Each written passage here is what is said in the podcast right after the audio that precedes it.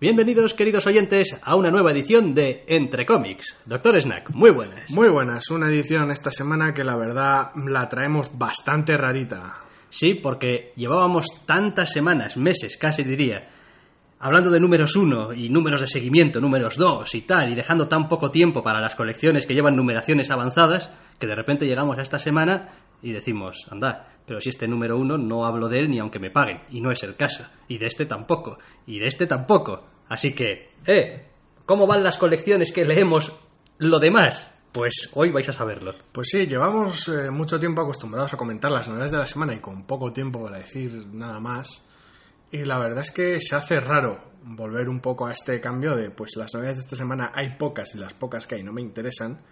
Y no cuento como novedades todos los números uno, estos absurdos de DC, de Future Sense. Future Sun, Future Sun, sí, sí, muy bien, Porque, chavales, porque, majetes, porque pac, no, pac. o sea, o sea, no. O sea, hay un límite a las cantidades de veces que puedo picar en basura y esta pues no es una de ellas.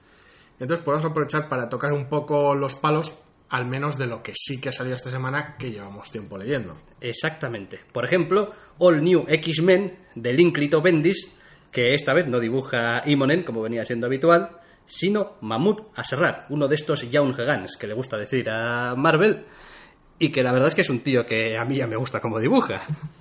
A mí me, me, a ver, me gusta la colección, me gusta este All New X-Men con sus, con sus jóvenes y sus más o menos disparatadas aventuras, pero llevamos 32 números ya de colección y no ha habido tiempo para mucha disparatada aventura.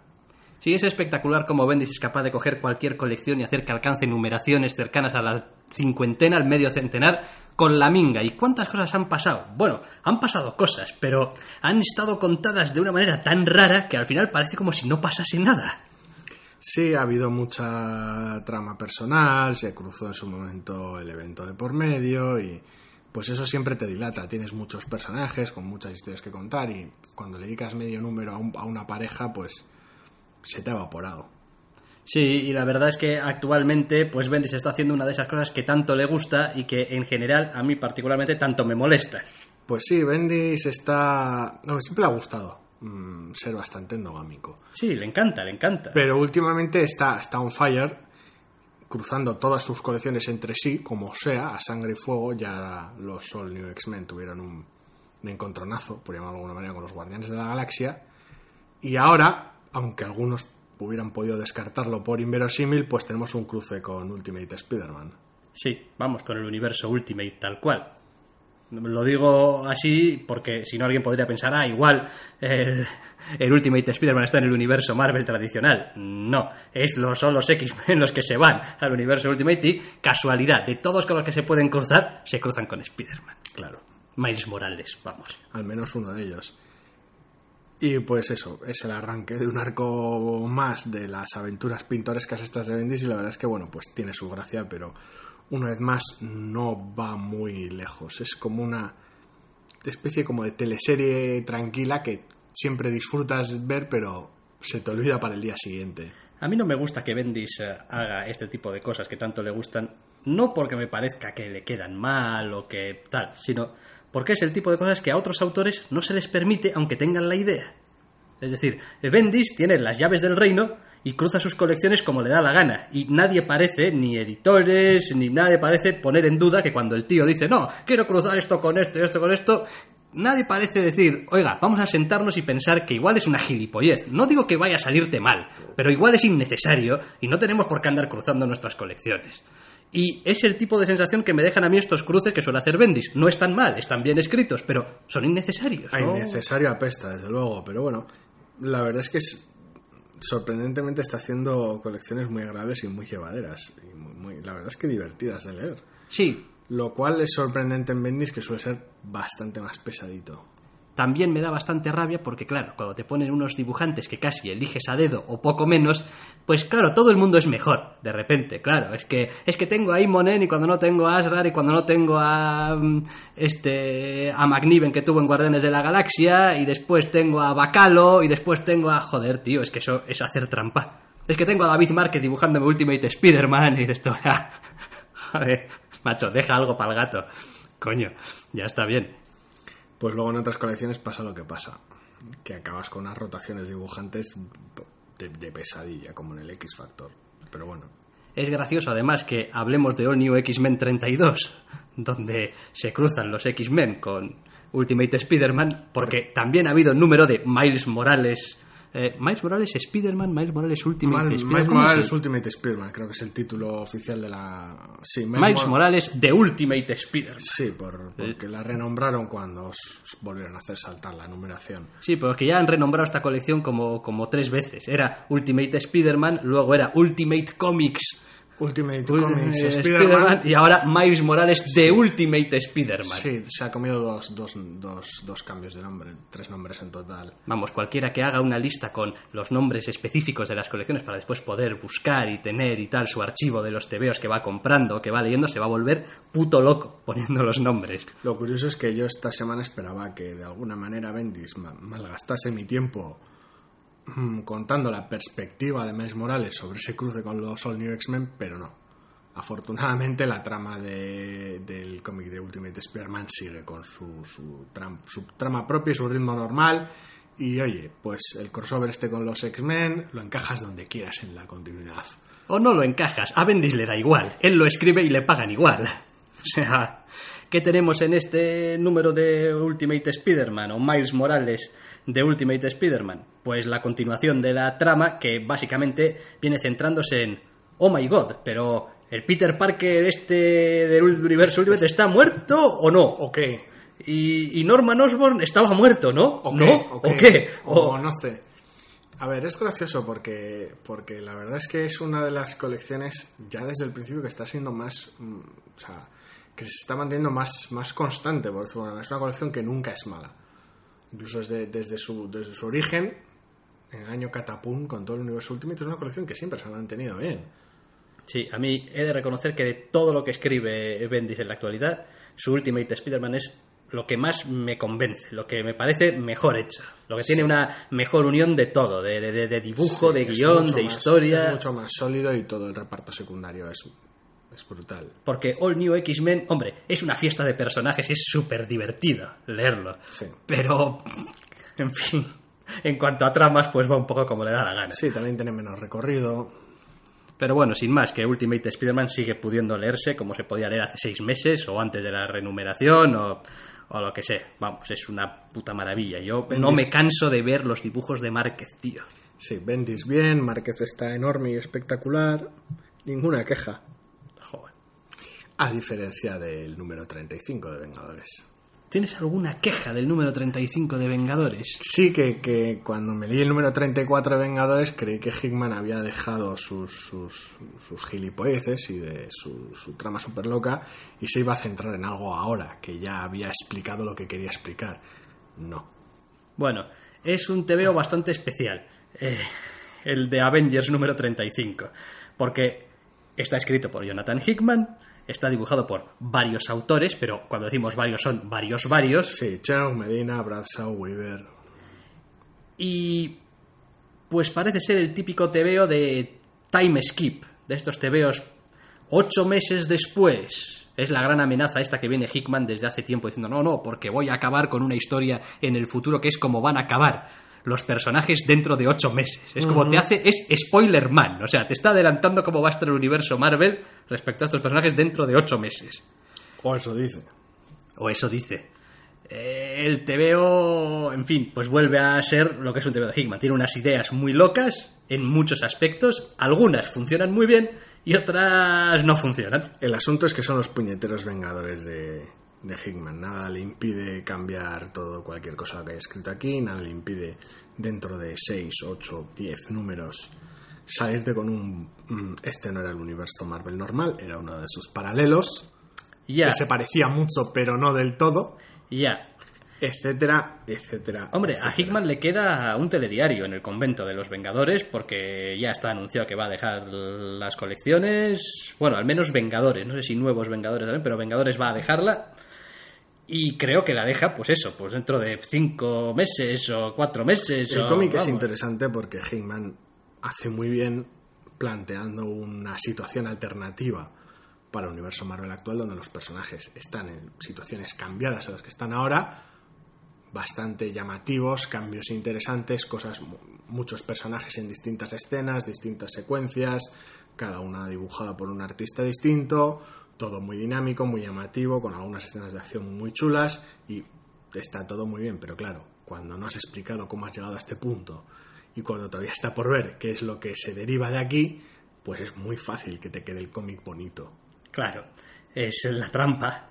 Es el, bueno, ¿qué hago cuando no sé o no tengo muy claro o no quiero explicar ahora cómo voy a llegar ahí? Pues hago un time skip y a ver qué pasa. Luego, también es cierto que este TVO entronca con toda una tradición del universo Marvel de, oye, yo no sé qué pasa con el puto futuro del universo Marvel, pero siempre es jodido. Da igual que te vayas eh, dos mil años o cinco mil al futuro con los Badón y la humanidad, no sé qué, o que te vayas ocho meses al futuro. Siempre, siempre, invariablemente, el futuro va a peor. Nunca hay nadie que esté mejor. Si no, no tienes una historia interesante que contar, no tienes tu- tus, tus futuros pasados de los X-Men, ni tienes tu... Es como, pues, no puedes viajar al pasado o ver el futuro y decir, oh, las cosas van a ir. Pues algo mejor sin que hagamos nada.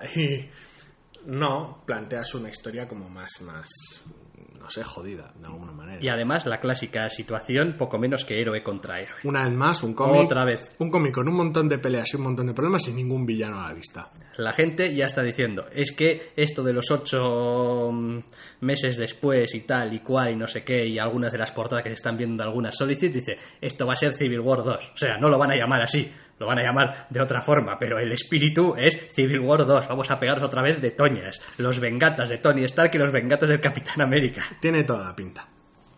Sí, también he de decir que el TVO tiene este pequeño misterio de algún personaje en algún momento. Oye, yo no sé si es que H lo tengo muy visto o qué, pero yo dije, "Tat, este personaje es este. O sea, vamos, no me cupo la menor duda desde el principio. Y algunos diseños de traje muy, muy, muy, muy Sí, chulos. Cheung, Cheung es muy fina. No sé si es muy bueno, que creo que también. Pero es muy fina también, el cabrón. Y sabe lo que se hace.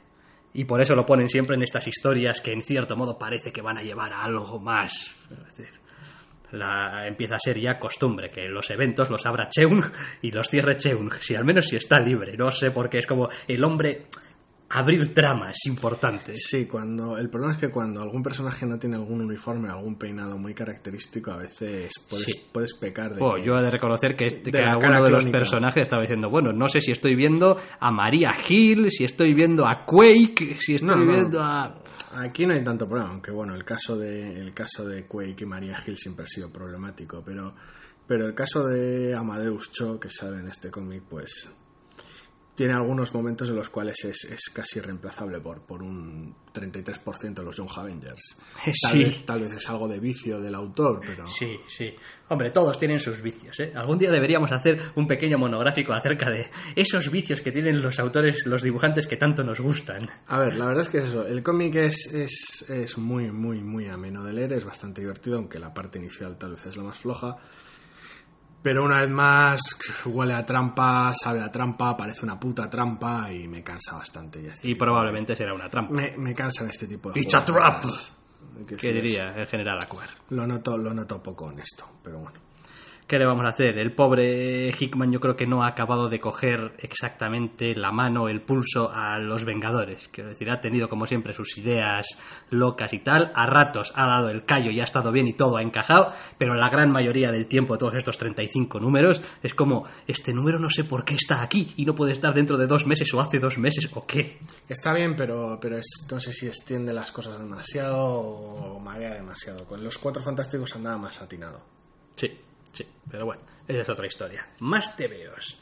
Porque no solamente vamos a hablar de tebeos de números hay en las quimbambas, tenemos un número 2. Tenemos un número 2 de, de Delinquents. Sí, en su momento ya hablábamos de este tebeo de James Asmus, eh, Fred Valente y Cano para Valiant Comics y cómo era pues una especie de despiporre, el que Cano se salía, por cierto, las cosas como son. Las cosas como son.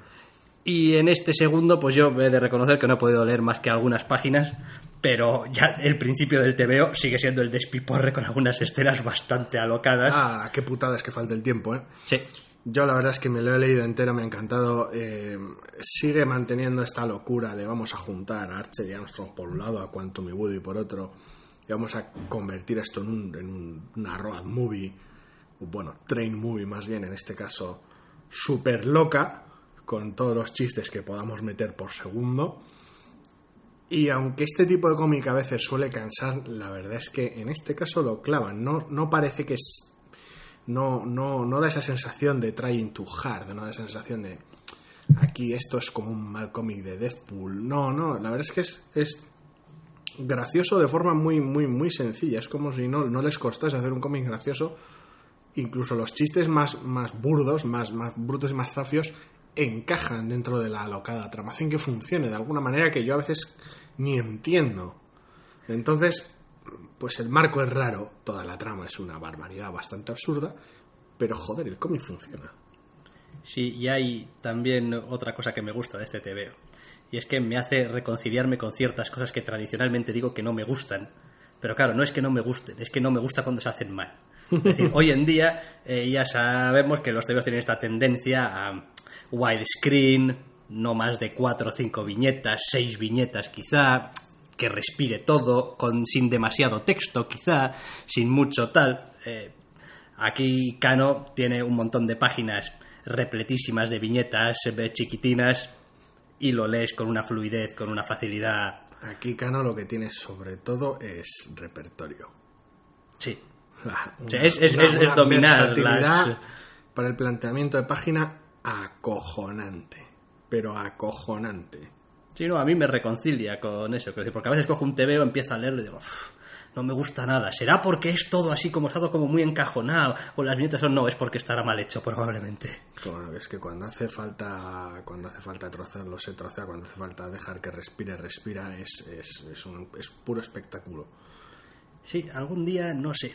Tendrá que explicarme alguien por qué a veces cuando leo eh, TVOs de dibujantes españoles me parece que en cierto modo tienen algunas, no sé, líneas que comparten. Es decir, yo ese, no, no en cuanto a cómo hacen, sino el, el- el diseño de página, por ejemplo, es algo en lo que siempre me sorprende que en general está bastante más cuidado que la media de, de, de TVOs destajistas que normalmente te encuentras. Es que los, los autores más españoles más conocidos son muy buenos a ese respecto. Sí, sí, pero eso que decir, pero a ver, podría ser muy bueno y ser, yo qué sé, ser unos McNivens. Y dices, Buah, es que tiene un dibujo así, muy plástico, es que todo así, muy amplio, muy tal, o, o es buenos- el amo de la acción. Muy o- buenos precisamente en eso, en el, en el planteamiento, un planteamiento de las viñetas acojonante. Pues eso, Igual es por haber hecho de todo, igual sí. al menos muchos de ellos. Pero es algo que me llama la atención. Quiero decir, esta semana y hablaremos también, justo después, también de The Private Eye.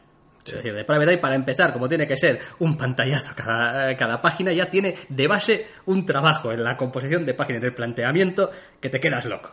Ya de entrada. Sí, pero el cabrón de Marcos Martín es buenísimo. Bien, pero eh, Aja es otro que, que mira su composición de páginas y te quedas loco. Eh, Cano mira sus trabajos y te quedas bastante loco también. Y pasa con, bueno, pues eso, con bastantes de los autores. Javier Rodríguez también, las veces que le hemos Javier. visto en Daredevil, te quedas bastante loco, ¿eh? Javier Rodríguez Andaray anda muy suelto y el anual que tuvo en su momento fue, fue realmente muy bueno. Tenía algunas viñetas que a mí me encantaban. Ese, ese sentido de la... Igual, igual haber estado tanto tiempo de colorista hace que tenga menos práctica que el resto, pero tiene algunas cosas que yo por lo menos estoy enamorado. Quiero decir, el sentido, por ejemplo, de la proporción que tienen, ¿no? Quiero decir, esa, esa eh, que sea siempre, en fin, no me saldrá la palabra, pero ya me entendéis lo que quiero decir, que son muy buenos. coño. Sí, pero bueno, sí, lo de Aja ya es caso aparte, lo, lo de sus viñetas ya es hasta matemáticamente bello, pero bueno.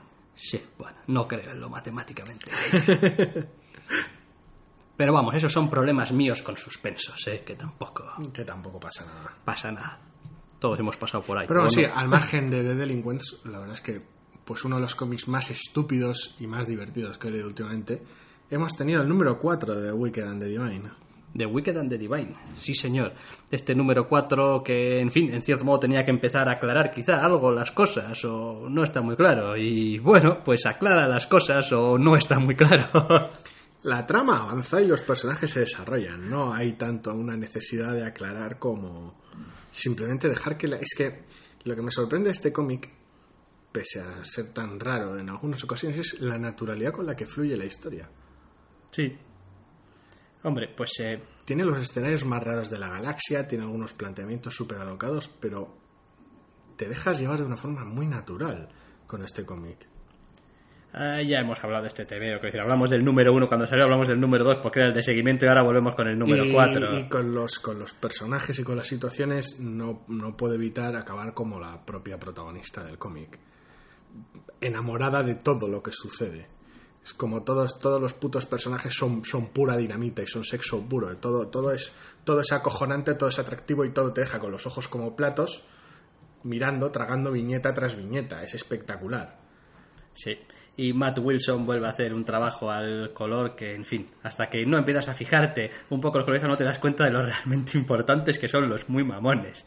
Es que hay algunas viñetas, algunos cambios, hay ciertos cambios entre, bueno, mm, personaje que se comporta normal y personaje que se comporta en plan Dios y tal, que de repente es como, por si no te habías dado cuenta, el color te lo explicita. Es como, está aquí para hacerte llegar la, la emoción, el cambio, el bam. tiene posiblemente la, la mejor última última página de la semana Probablemente. uno no se interpone entre un dios y su, y su cafeína es lo que hay Sí, bueno, con algunos ni su cafeína, ni su nicotina, ni su vamos, ni nada. Lo que usted quiera. Enorme, enorme. Es una serie que es, que es complicado de explicar, es complicado decir realmente, realmente qué tipo de persona podría gustarle o, o quién podría o debería leerla. Pero yo creo que la verdad es que cualquiera que tenga, que tenga una mínima curiosidad por el medio tiene que echarle un vistazo a esto tan pronto se empieza a publicar en castellano o antes, porque madre mía del amor hermoso. Sí, da gusto, da gusto esos tebeos. Ya decíamos, es decir, tampoco vamos a El primer, número, el que primer número fue espectacular. el primer número fue que espectacular y, y después es eso, es lo vas leyendo y no, no te das cuenta de lo bueno que es hasta que no empiezas a mirarlo otra vez luego. No es como, ¿por qué lo he leído en, en cuatro minutos? ¿Cómo es posible que haya, como decir, he ido tal y joder, todo me ha llevado pum pam, pum pam, el ritmo bien, bien, bien, bien, sin atascarme nunca? eh, bueno, pues joder, porque está bien escrito, tío, y bien dibujado. Y pues te, te- lo, lo siento por todos los demás que están por ahí fuera, que hacen también tebeos, y, pero bueno, pues a veces hay algunos que nos gustan más porque simplemente yo diría que es que están mejores Es esos. uno de los mejores cómics que se publica. Y ahí vamos a dejar para el final un favorito nuestro, Sí. del que no hablábamos desde hace un montón. Sí, porque tiene la periodicidad que tiene, que es cuando está listo. Sí, es- es- esto es como el Blizzard de los tebeos, al parecer. ¿Cuándo sale The Private Eye de Brian K. Marcos Martín y Muncha Vicente? Pues cuando está terminado. News es- también es como Gandalf. O sea, no llega tarde nunca, llega exactamente cuando se lo propone. Tarde ni pronto. Exactamente cuando se lo propone. Y obviamente a la altura del número 8, que acaba en el 10, El cómic es pura magia. esto está, esto está ya embalado. O sea, embalado. Y el TVO es una jodida delicia de leer. Y es que leértelo en el formato en el que está pensado para que te lo leas, en tu mano, en tu tablet, es una gozada Pantalla panorámica, PC, lo que sea, cualquier medio electrónico. Sí. de gran calado. Es una gozada de gran calado. Yo lo disfruto cada número un poco más que el anterior. He de reconocer que hubo algún número por ahí en medio, no sé si el 3. No es que la trama no es. Que- la trama, aunque eh. no sea algo de una complejidad súper elevada, sí que tiene un montón de detalles, sí que tiene ciertos matices y es complicado en ocasiones de seguir con la periodicidad que tiene. Yo eso lo entiendo. Lo cual provoca que, como hace alguno de nuestros amigos con los libros de Juego de Tronos, que hace que sale uno se lee antes todos los anteriores, con esto puedes hacer lo mismo. Sí, casi a veces es obligatorio. No digo yo que Como, puedas "Ah, ha salido hacerlo el 8 siempre, de pero- Eye, voy a leerme los siete anteriores. No, una puta maravilla, yo lo he disfrutado, joder. Pero es que es que es todo, o sea, todo, todo, todo el TVO ya, aparte de que la historia ya empieza a resultar incluso socialmente relevante, visto Bueno, lo visto. Sí, desde el minuto uno, pero en este caso sí, es, es espectacular a veces El- esa, esa, esa intensa persecución de la realidad sobre la ficción. Sí, con esta nube que, que vamos, que se fue al garete en este mundo de The Private. Y después los personajes están, están bien. Me, me gusta también y me llama la atención cómo los secundarios de, de este TVO no están ni especialmente desarrollados, pero tampoco están dejados, vamos, con cuatro esbozos. Están ahí en un punto medio que es un poco como, bueno, ni les voy a dedicar un montón de tiempo, ni tampoco te los voy a dejar aquí, que no sepas ni por dónde soplan. Y es un equilibrio muy difícil de conseguir, porque es verdad que tienes al final los números que tienes y las páginas que tienes, y pues oye, pero lo consigue, están en su punto exacto, para que no tengas que hacerte muchos y bueno, pues Y Marcos Martín, pues, eh, pues el que no sepa que nos encanta es que nos ha oído poco. Básicamente. Un- Una vez más, yo, yo me tengo que quitar sombrero ante el, ante el delirio que supone la trama y, y lo acojonantes que son algunos de dichos personajes secundarios, porque, porque es, es, es acojonante cómo se desarrolla toda esta... A veces me recuerda casi a una película de los Coen, sobre todo en este último número, este, este despiporre y este, este fiasco absoluto de, de, plan criminal que, que te explota en la cara es acojonante y este número es especialmente espectacular y tengo ganas de ver los dos que quedan y al mismo tiempo me da pena que solo queden dos. Ya, ya. Hombre, es la pregunta del millón que les hacen, yo creo, en todos los correos. eh, después, eh, que es, bueno, pero después de esto, ¿seguiréis con algo más? o Colaboraréis en otra cosa, es que nos gusta mucho vuestro equipo y vuestra manera de entender el medio. Y creo que ya han dicho que, hombre, pues sí, algunas ideas ya hay flotando por el aire, aunque ya veremos en qué quedan. Incluso eh, me ha parecido que anunciaban que ya va a haber una nueva colección que va a publicar Panel en su Syndicate. momento, sí, en su momento el, el- el- el ruido en el aire desde hace algún tiempo era ese, el rumor, la noticia. Pues está, lo, lo han confirmado. El que, pues eso, que bueno, esto es de Private Eye, que lo publican ellos mismos en Panel Syndicate, pero bueno, Panel Syndicate lo llamamos así por un motivo, porque siempre existe la posibilidad de que otra gente publique sus colecciones aquí. panelsyndicate.com vais y demostráis vuestro amor por el medio. ¿Cómo? ¿Con un gran beso? Sí, con un gran beso. Dejando un mensaje, dejando un mensaje. Y también pagando, coña. Pues sí, comprando por el precio que queráis un cómic espectacular. No Y os vais a luego, arrepentir. Pues os lo bajáis, lo copiáis al tablet, al móvil, lo leéis en el PC, os lo imprimís, mm, lo ponéis de fondo de pantalla y laméis el monitor, me da igual, pero es que es un, es un pedazo de obra. Sí. La verdad es que. Es que. Solamente la portada ya es para decir, joder, macho. Una idea tan sencilla, pero tan bien ejecutada, joder. Es que, a ver, Brian, tiene, una, tiene una trama realmente buena para este cómic, pero creo que este mismo proyecto, sin alguien como Marcos, sería casi imposible. Sería, vamos, no hubiera tenido la repercusión que tiene por la claridad de Marcos a la hora de plantear esta idea. Es como, bueno, pues el formato, como es para pantallas, vamos a hacer apaisado. Y la, facilidad que transmite, porque evidentemente esto no es algo fácil de hacer, pero la facilidad que transmite a la hora de, llevar a cabo el cómic en este formato es acojonante, pero acojonante. Y es fantástico que el proyecto haya sido idea y haya salido de manos de estos dos tipos porque lo clavan y permite que, que tenga el suficiente éxito como para generar inercia. Sí. Eh, con un poco de permiso también, porque bueno, dicen que este es nuestro podcast, ¿no? no Sí.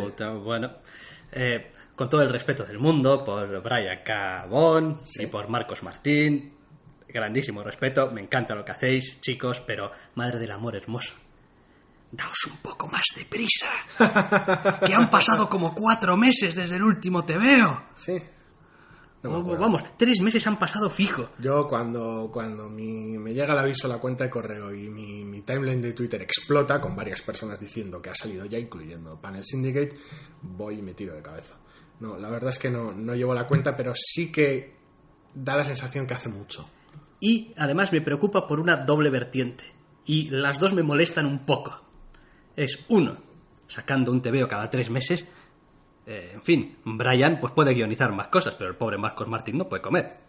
Pero, es decir, sacando, un te- sacando cuatro TVOs al año, un artista de TVOs, al menos por el funcionamiento normal, mm, difícilmente vas a comer, chaval. Y eso me preocupa. Yo quiero que Marcos Martín coma. Quiero, quiero que el hijo o los hijos, no sé, que tenga con Muncha y tal, pues, coño, coman. Y que Muncha también. Bueno, Muncha es colorista y ya se buscan las habichuelas también en algunas otras colecciones. Pero, bien, que coman.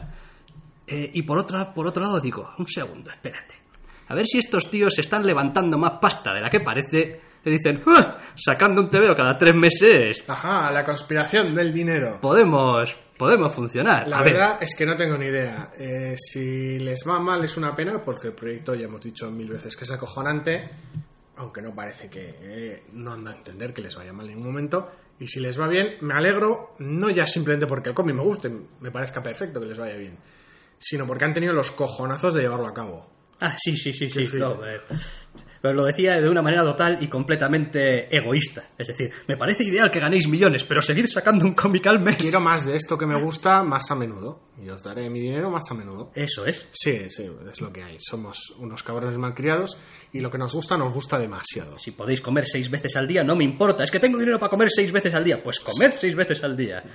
Cena dos veces. Eso Desayuno es. tras dos. Sé, sé un hobbit. Eso es. El segundo desayuno, la mierda Come que más, tuviera. cómprate un deportivo. Ah, sí, por ejemplo. En fin. Vete de vacaciones. Hombre, también es verdad que han pillado Como- vacaciones como, en medio. Como si los cómics dieran para algo así.